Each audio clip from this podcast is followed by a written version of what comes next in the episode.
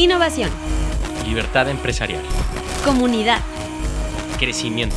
Estrategia. Capital Emprendedor. El podcast para dueños de negocio que quieren profesionalizar su empresa y expandir su libertad. Capital Emprendedor.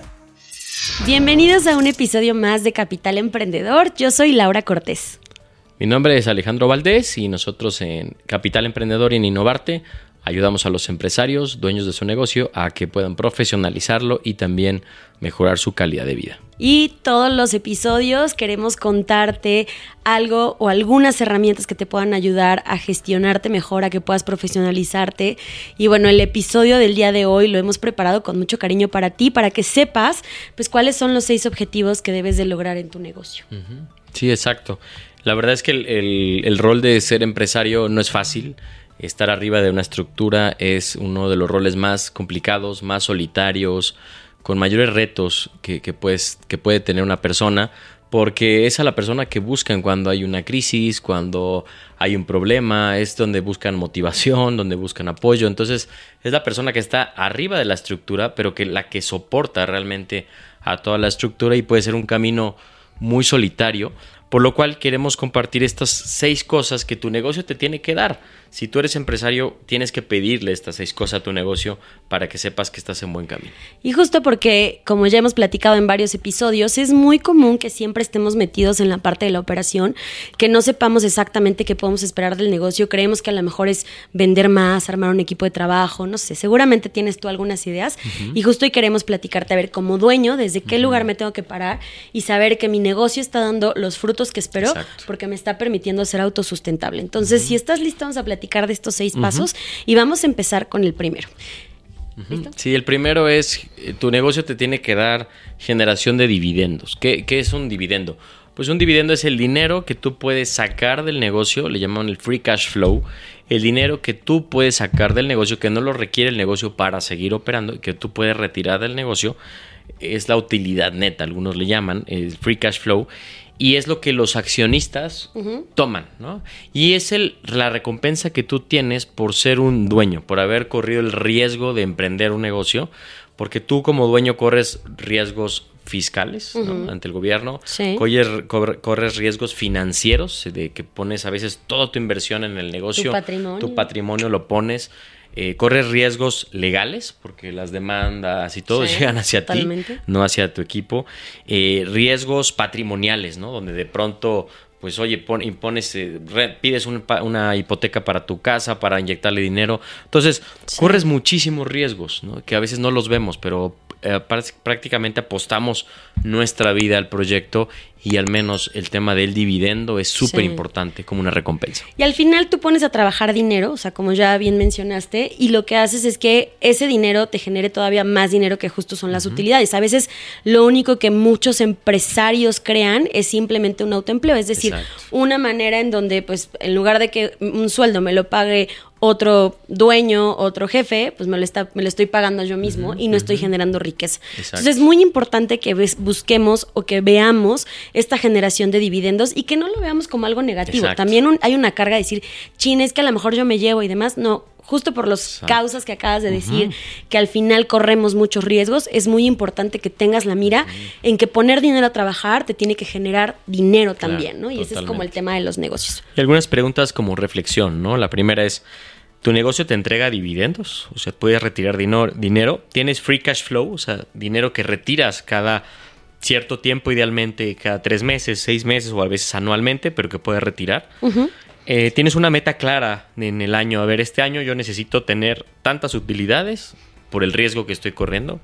Bueno, vamos con el segundo de los objetivos que como dueño de negocio puedes esperar justo de tu empresa, que tiene que ver con la reinversión productiva. Y este tema de la reinversión es bien importante porque eso es lo que le va a dar este crecimiento a tu negocio. Entonces, de esta generación de dinero que acabamos de platicar, es muy importante que consideres que hay una parte de esas utilidades que te pueden ayudar también a generar más negocio, a que tu negocio siga teniendo, no sé, tecnología, personal, que sea como cada vez más relevante y que puedas permanentemente seguir agregándole valor a tus clientes. Sí, que puedas definir de esas utilidades qué porcentaje lo vas a destinar en, dividendos, que ya lo platicamos, y en reinversión. Entonces, lo ideal es que puedas dividir al menos tres, ¿no? De, las utilidades que se generan, un porcentaje al ahorro, un porcentaje a la reinversión y un porcentaje al retiro de utilidades, de dividendos. Por supuesto, ¿no? Porque al final está muy bien que de pronto digas, oye, este dinero que yo ya me gané lo voy a ocupar para mí, pero acuérdate también pensar en el negocio. Algunas preguntas de reflexión. Por ejemplo, ¿tienes claro el porcentaje de utilidad que destinas a la inversión productiva? Es decir, tener un monto o un porcentaje de estas utilidades. ¿O has identificado cuáles son las competencias o las capacidades core o aquello que te hace fuerte ante tu competencia en donde tienes que estar reinvirtiendo? Una capacidad core justo es lo que te da un diferenciador. Entonces, tenerlas bien identificadas dentro de tu negocio es, por ejemplo, que si eres una empresa que hace logística, pues a lo mejor comprar más unidades, esa es una capacidad y que te va a hacer mucho más fuerte, ¿no? Entonces, o un sistema que te permita tener ahorros o ser más rápido, ese puede ser una capacidad core que vale la pena seguir invirtiendo, automatizando, innovando y demás. Y es muy importante que esta reinversión siempre te ayude a generar más ingresos constantemente. Y esto nos lleva al, objetivo 3 que te tiene que dar tu negocio constantemente y es el crecimiento continuo rentable. O sea, que el negocio eh, a lo largo del tiempo te vaya generando más ingresos y más utilidad. Es un, crecimiento continuo y rentable. No solamente es crecer las ventas, sino que es crecer las, los ingresos, pero también principalmente crecer las utilidades. Así es, es solamente voltear a ver la venta es algo negativo, sino que es voltear a ver la venta, pero también la utilidad, es decir, cómo estoy en el gasto, si es que puedo ahorrar algo y entonces ir monitoreando también tus utilidades. Entonces, dos preguntas clave es, ¿te has dado cuenta si creces constantemente año tras año en tus ingresos, pero también cómo van tus márgenes de utilidad año tras año y en la medida de lo posible, pues que estos márgenes se vayan haciendo más grandes? Un negocio con una buena estrategia, pues está creciendo a veces doble dígito constantemente, ¿no? Tus, ventas, pero también exige crecimiento de utilidades. Eso es muy importante. Entonces, esto tiene que ver con una estrategia, con una arquitectura comercial que te ayude a crecer ventas y utilidades, pero esto te tiene que dar tu negocio, que cada año, si tú proyectas tu negocio en cinco años, tienes que proyectar que tu negocio te tiene que dar más ingresos, pero sobre todo más utilidades. Buenísimo. Y vamos con la cuarta, que tiene que ver eh, con el objetivo de que tu negocio te tiene que permitir la delegación operativa de parte del director general o en todo caso del dueño de negocio, ¿no? Que normalmente el dueño es el que ocupa esta cabeza, ¿no? Y el que está al frente de toda la operación, pero que poco a poco vayas ayudándote a través de eh, ir generando la estructura necesaria para delegar aquello que no tienes que estar, ¿no? O sea, al final nos gusta poner la capa de Superman y estar en todo y entonces generamos unas dependencias muy grandes hacia la dirección. Al contrario, tienes que ir poniendo las personas adecuadas en el lugar adecuado, el talento adecuado, en donde puedas ir delegando no solamente las decisiones, sino los resultados, las áreas. Sí, idealmente eh, al principio, bueno, pues eh, haces de todo, ¿no? Eh, barres, cobras, vendes, todo. Conforme el negocio va creciendo, vas trayendo más colaboradores y al principio tienes colaboradores de tareas, ¿no? Eres un capitán y les dices, ah, es que haz esto y entonces toda la gente está haciendo lo que tú les digas. El gran salto es cuando empieza a contratar el segundo nivel, que son los mandos medios o gerentes, que este nivel ya te ayuda a liberar la operación, porque estas personas logran resultados. Ya no son de personas de tareas, sino que tú les tienes que asignar un resultado y ellas tienen que gestionar sus actividades para lograr resultados. Esto hay que hacerlo lo más pronto posible para que el negocio no recaiga en ti. Y entonces tú puedes hacer la rol del, el rol del director, que es definir la estrategia, pensar en el largo plazo, agregar más valor, generar nuevos negocios, porque si estás resolviendo lo que tu equipo no, no, hace, pues entonces vas a estar atrapado y haciendo el trabajo de todo tu equipo y acabas saturadísimo. Entonces esto es clave que lo más pronto posible empecemos a pensar en una delegación operativa. Y entonces algunas preguntas para reflexionar sobre este punto es preguntarte si realmente tienes gerentes o más bien tienes ayudantes que tienes que decirles exactamente qué es lo que tienen que hacer y no toman decisiones.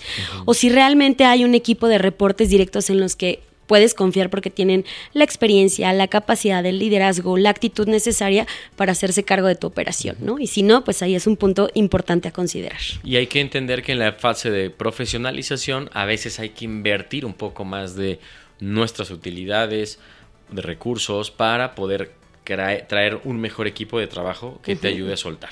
Si no, es imposible poder liberarte de la operación si no tienes al equipo correcto. Entonces, a veces hay que dar una segunda vuelta de inversión. Por supuesto. Ah, porque la primera es cuando inicias tu negocio, no inviertes para ponerlo en marcha. Hay una segunda inversión que es cuando tienes que armar la segunda capa de mandos medios y hay a veces que hay que invertir dinero para traer gente talentosa que te ayude para que tú puedas ser el rol del dueño. Y lo dices como algo muy importante que es verlo siempre como una inversión. O sea, recuerda que la persona correcta siempre va a ser una inversión porque entonces te va a liberar a ti, si es que estás, no sé, metido en la venta o en la administración, te va a liberar entonces para que estés en aquello que es lo importante, que es diseñar el futuro de tu negocio, tomando decisiones estratégicas y no encerrado en la operación. Entonces, esa es fundamental.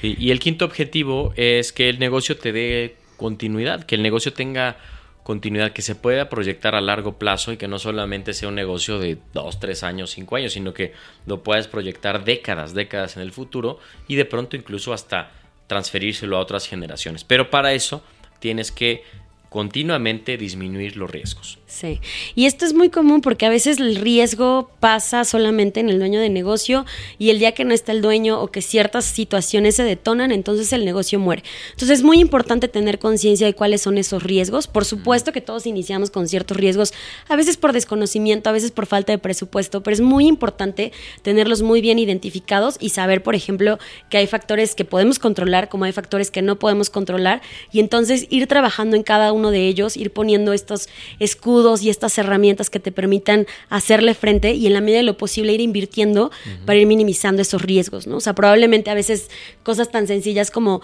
híjole, el, factor del error humano, bueno, es invertir a lo mejor un poquito más en automatización para minimizar ese tipo de riesgos, ¿no? Y entonces que vayas generando todo un plan y que por supuesto tiene que venir del mismo negocio, de la reinversión y demás, para que vayas mitigando eso que a lo mejor en algún momento puede acabar con tu negocio. Y acuérdate que hay dos tipos de riesgos. Están los riesgos terminales que son riesgos, vamos a hablar del primero, que es el riesgo, riesgos comerciales. Si tu negocio depende, por ejemplo, de uno, dos, tres clientes, que donde todos tus ingresos estén concentrados en dos, tres clientes, es altísimo riesgo, porque se te cae uno de esos clientes y se te cae el negocio. Entonces, primero, riesgos comerciales. Riesgos también de proveedores, ¿no? Que tengas un proveedor que te hace todo y se te va el proveedor y la cadena productiva se te acaba se te puede caer el negocio. Dependencias en algún colaborador clave, ¿no? Que de pronto digas, es una persona súper importante, se me va o se enferma o ya no puedo trabajar y el negocio se cae. Entonces hay que eliminar dependencia de colaboradores y la más importante, la dependencia tuya. O sea, que el negocio no puede depender de ti, no puede estar todo sobre tus hombros. El negocio tiene que operar sin ti. Entonces esa es una dependencia terminal porque si a ti te enfermas, ¿no? Te pasa algo, ¿qué le pasa al negocio? ¿no? ¿Sobreviviría el negocio? Esa es una buena pregunta.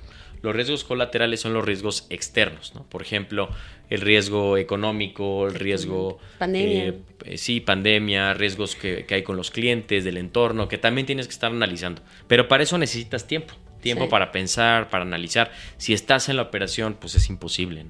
Y algunas preguntas que te puedan ayudar a identificar este, esta parte del objetivo es preguntarte si tienes claros cuáles son esos riesgos terminales o esos riesgos colaterales. Yo creo que un muy primer buen ejercicio es identificarlos y tenerlos súper conscientes.